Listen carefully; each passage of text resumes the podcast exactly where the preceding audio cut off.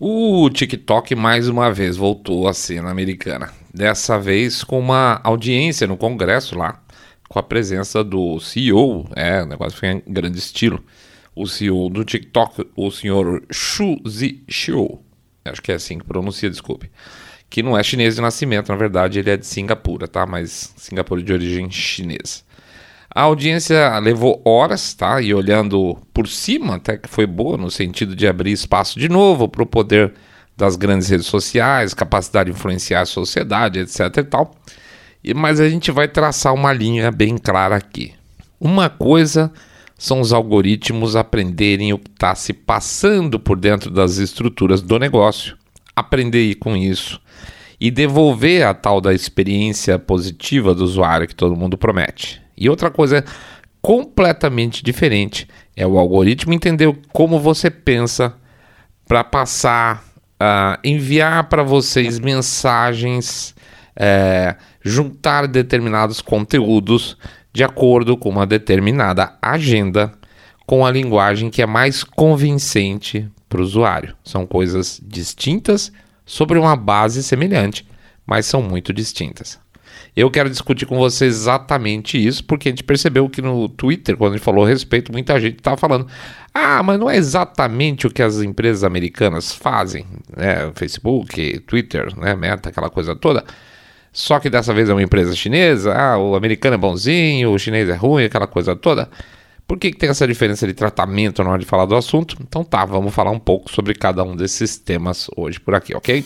Daqui a pouco a gente volta.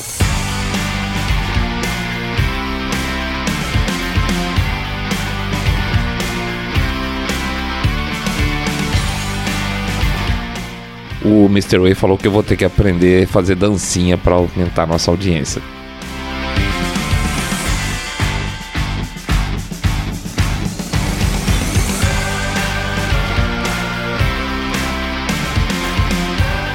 Saindo da bolha. Menos notícia, mais informação para você.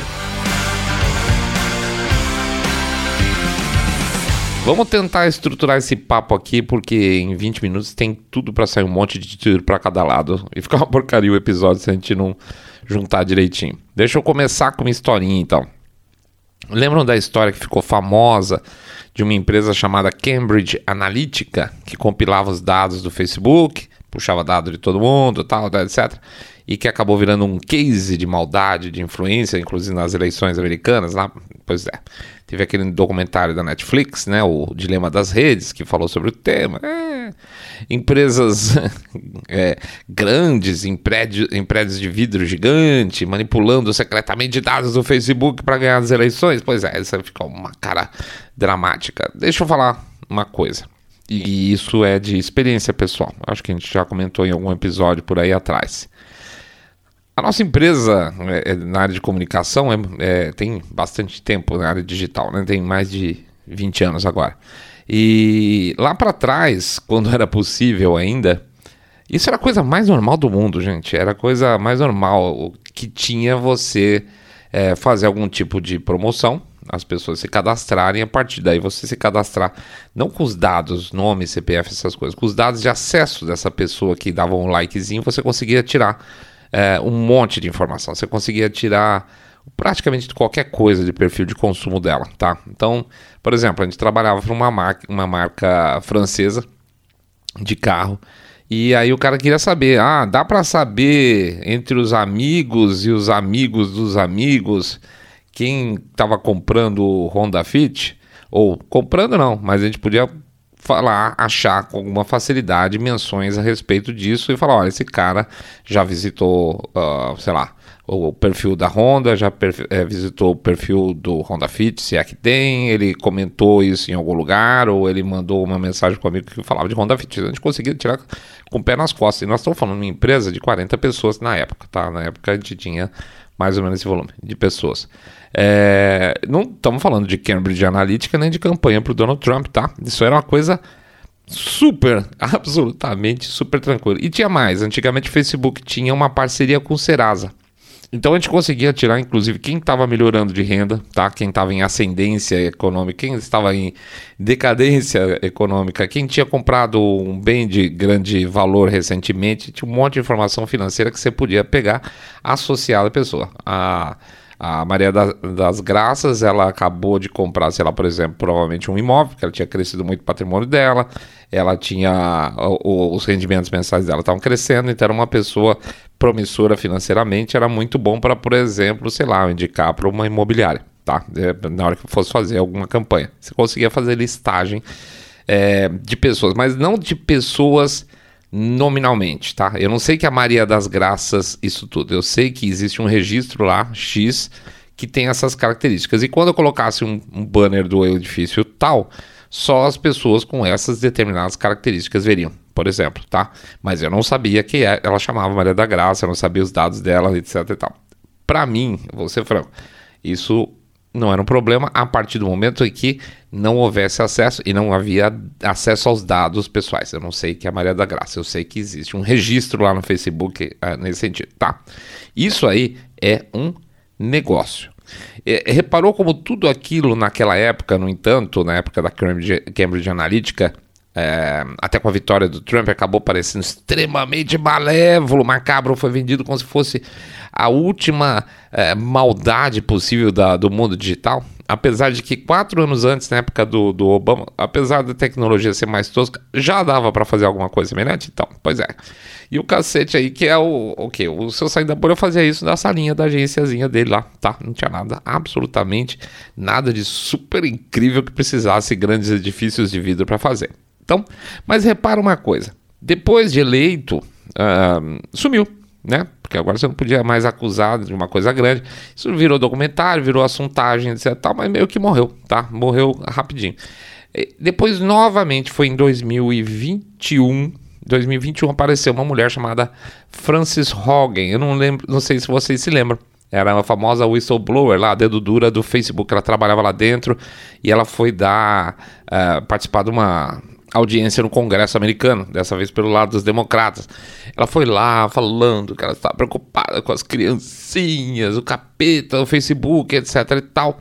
Lembram dessa história? A gente fez até um episódio, bem da verdade mesmo, que eu lembro que eu meti uma.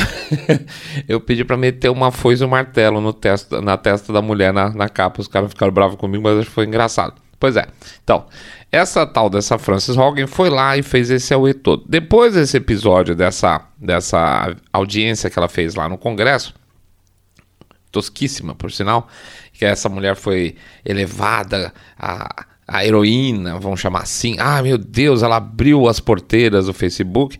Passou o ciclo de notícias, e eu estou falando do ciclo de notícias, estourando uma semana vir, ela virou de nada, nada de novo. Até fiquei curioso depois de falar desse episódio aqui, ver onde é que essa mulher tá. Deve. Tá, pode apostar que vai estar tá em alguma organização associada com os democratas. Pode apostar. Eu vou procurar, eu prometo para vocês que eu vou procurar, se eu achar uma vez para vocês. Muito, muito bem.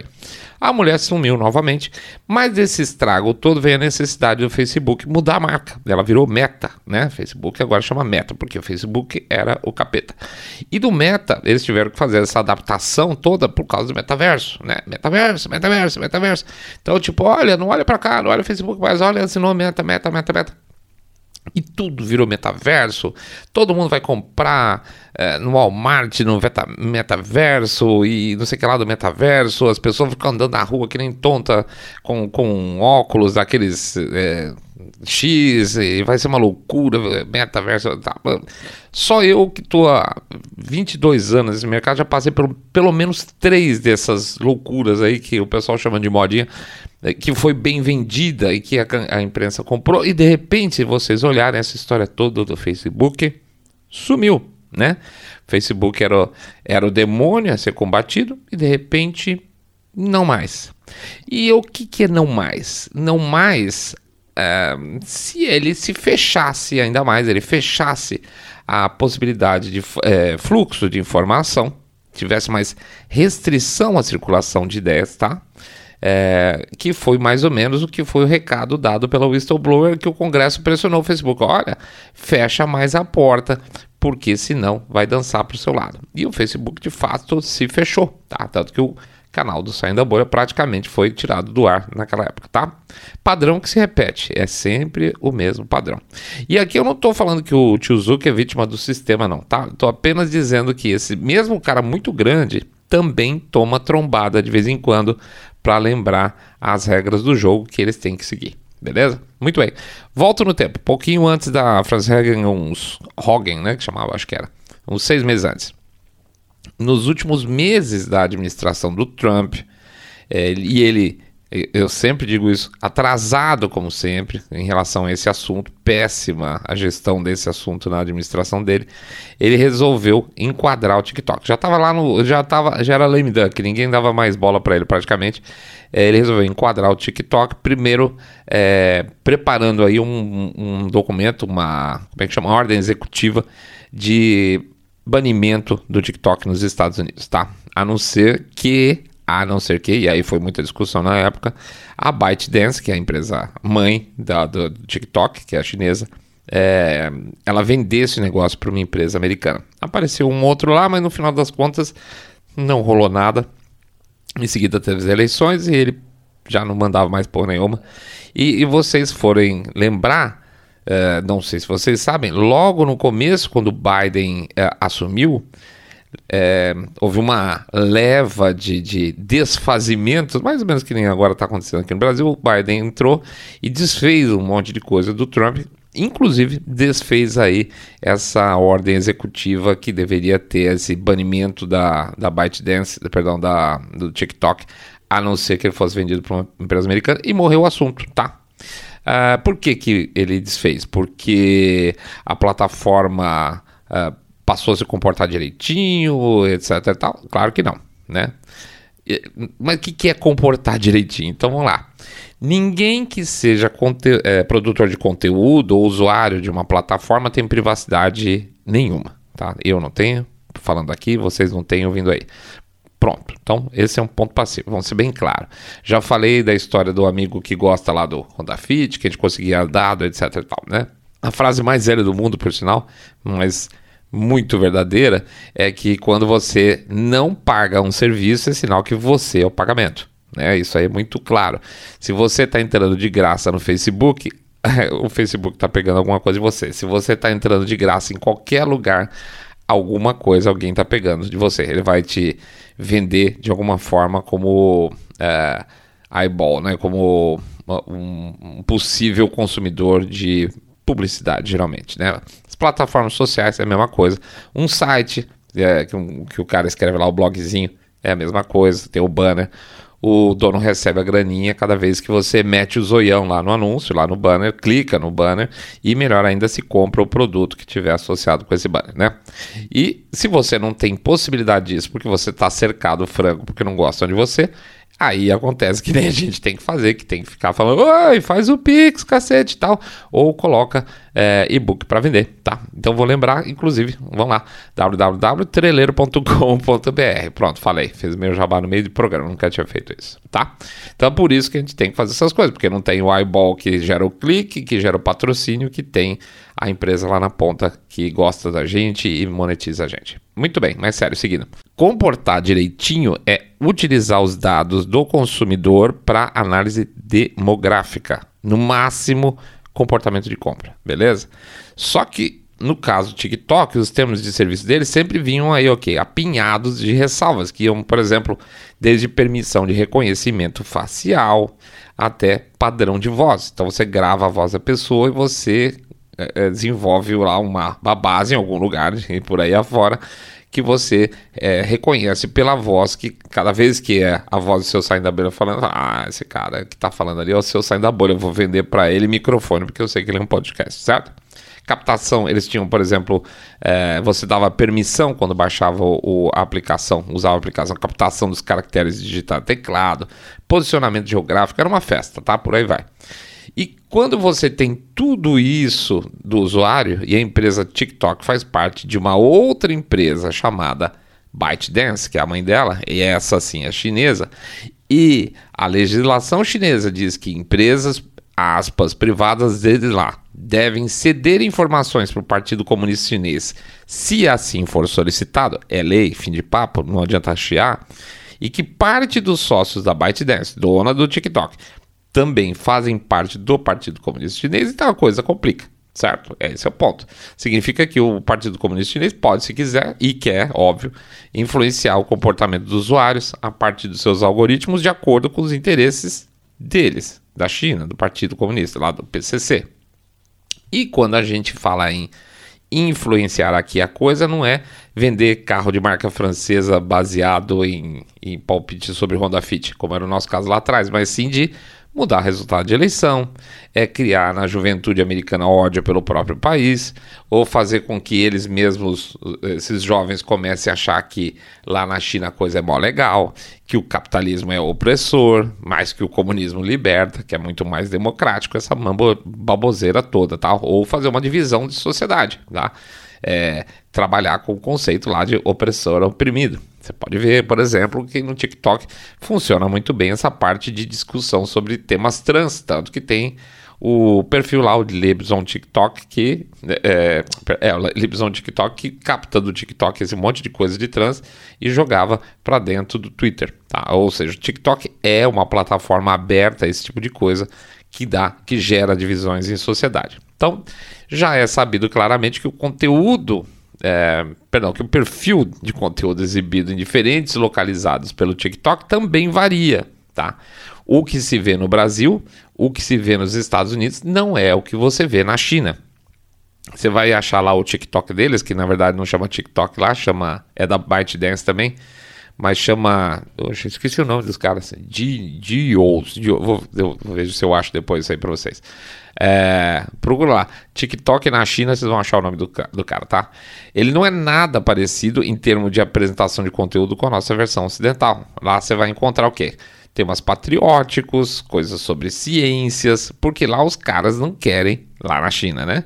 Eles não querem porcalhar a população, a sociedade deles com o lixo que vem aqui. E veja, eu não estou falando que aqui deveria ser proibido o lixo que é apresentado. Só estou dizendo que a ideia é que esse lixo não fosse empurrado goela abaixo da audiência, principalmente crianças e jovens, por meio de um algoritmo que tem esse objetivo. Entendeu? O, o, o conteúdo está lá. Fazer o quê? Paciência, liberdade de expressão.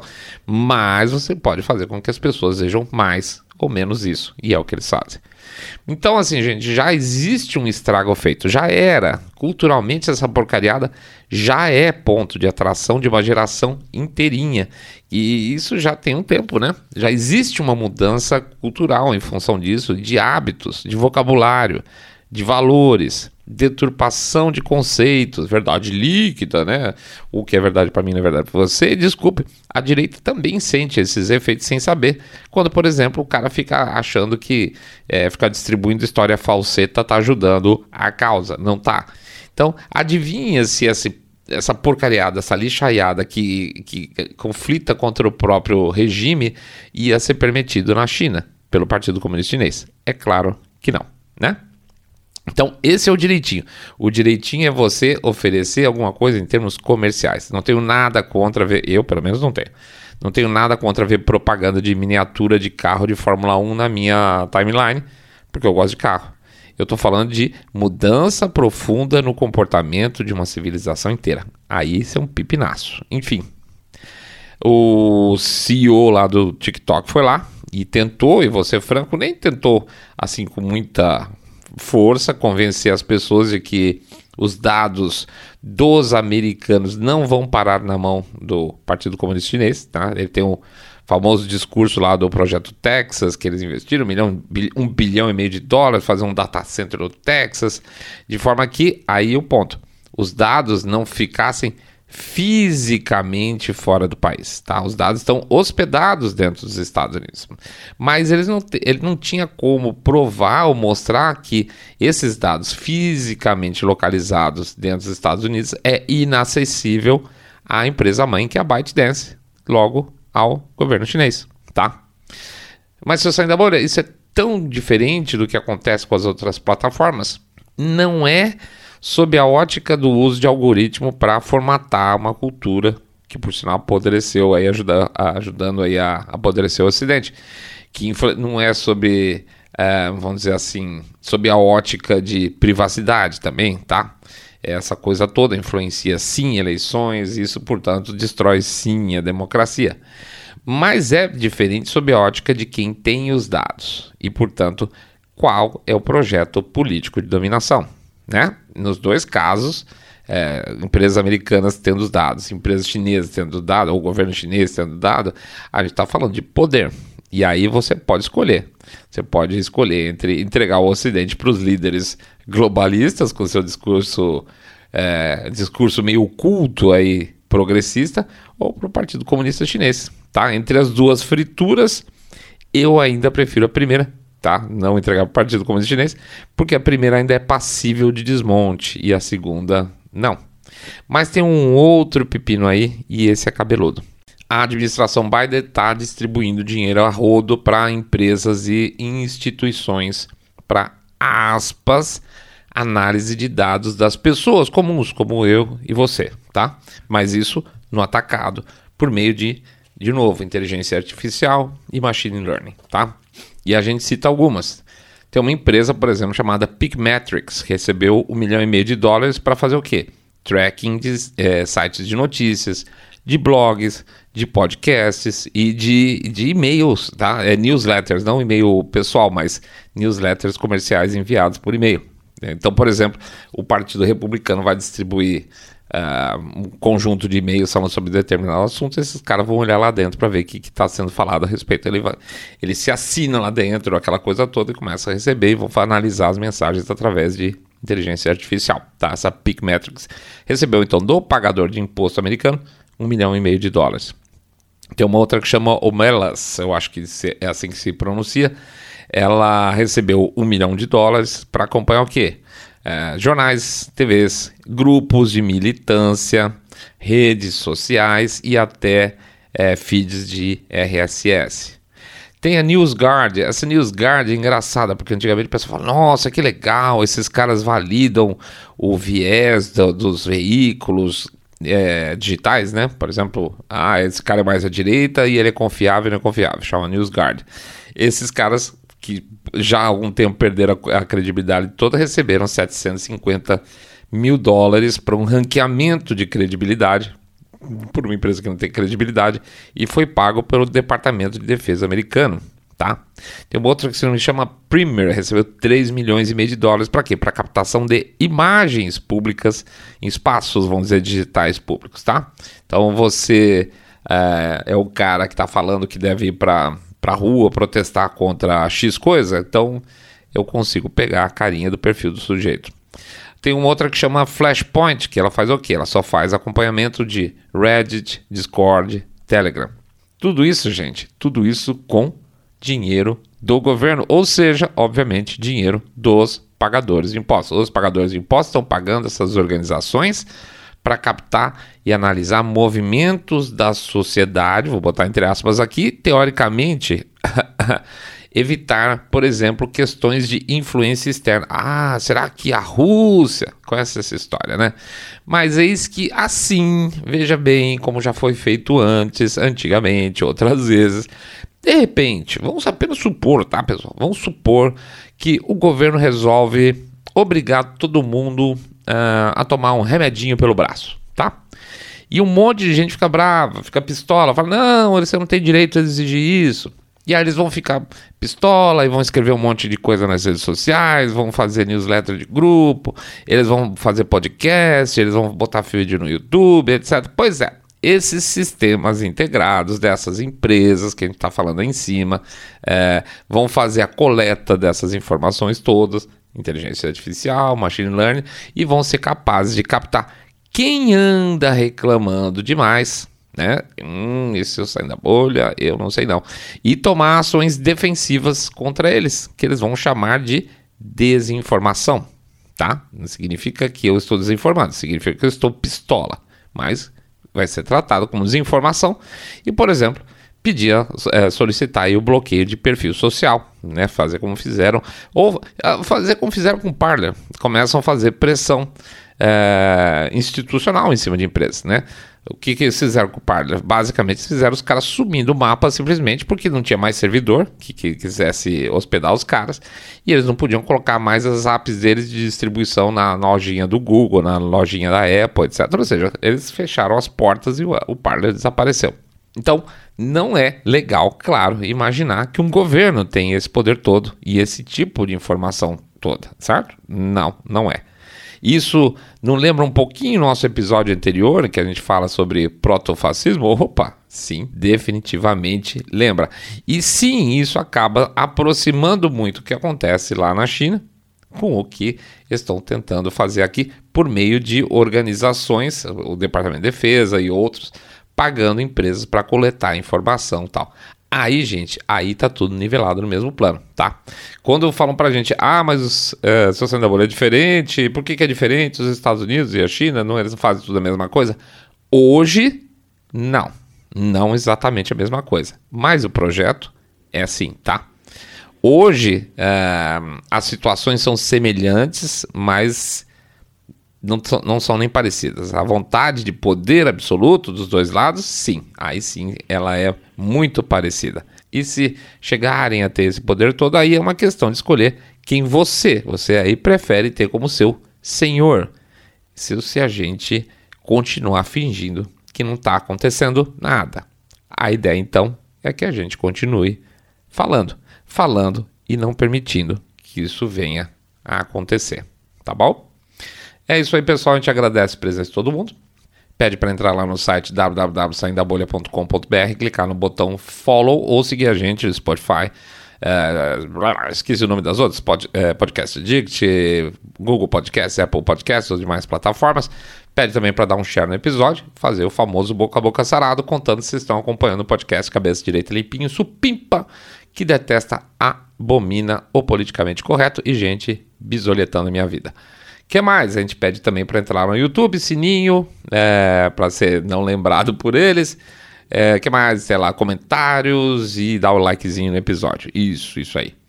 Pede finalmente também para vocês não se esquecerem que a gente tem o nosso Pix, né? O nosso Pix vocês podem contribuir. Lembra que a gente falou? Nós não temos banner. Então é o único jeito da gente é, monetizar. 1, 2, 5, 10, 10 milhões de reais. Pingado no EC, qualquer valor tá valendo mais também tem. Ah, nós temos um programa de apoio, é o Apoia-se, tá? É, o endereço é apoia.se barra saindo da bolha. apoia.se barra saindo da bolha. Temos também o nosso livro. Hoje eu vou anunciar o anterior, que é o trailer, né?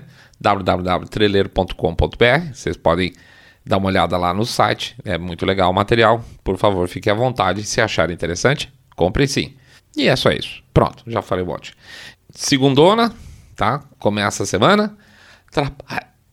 Trabalho pra caramba pela frente, mas a gente tá otimista, tá? Por mais que os ventos estejam soprando contra, a gente vai chegar lá. Pode ter certeza. Então, do lado certo, tem gente que protege. É isso aí, gente. Um grande abraço para todo mundo. Fiquem todos muito, muito, mas super, super bem.